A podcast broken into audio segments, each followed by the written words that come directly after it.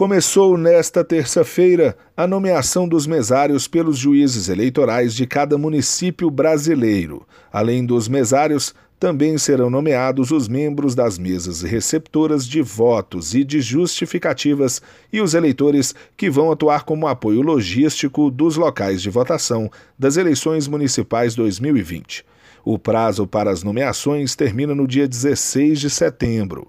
As novas datas previstas no calendário eleitoral foram alteradas devido à emenda à Constituição número 107 de 2020, que adiou o pleito para 15 e 29 de novembro em razão da pandemia de Covid-19.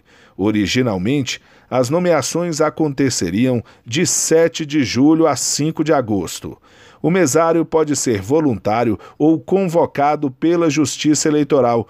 O serviço não gera remuneração, mas dá direito a auxílio alimentação e a dois dias de folga no serviço para cada dia trabalhado.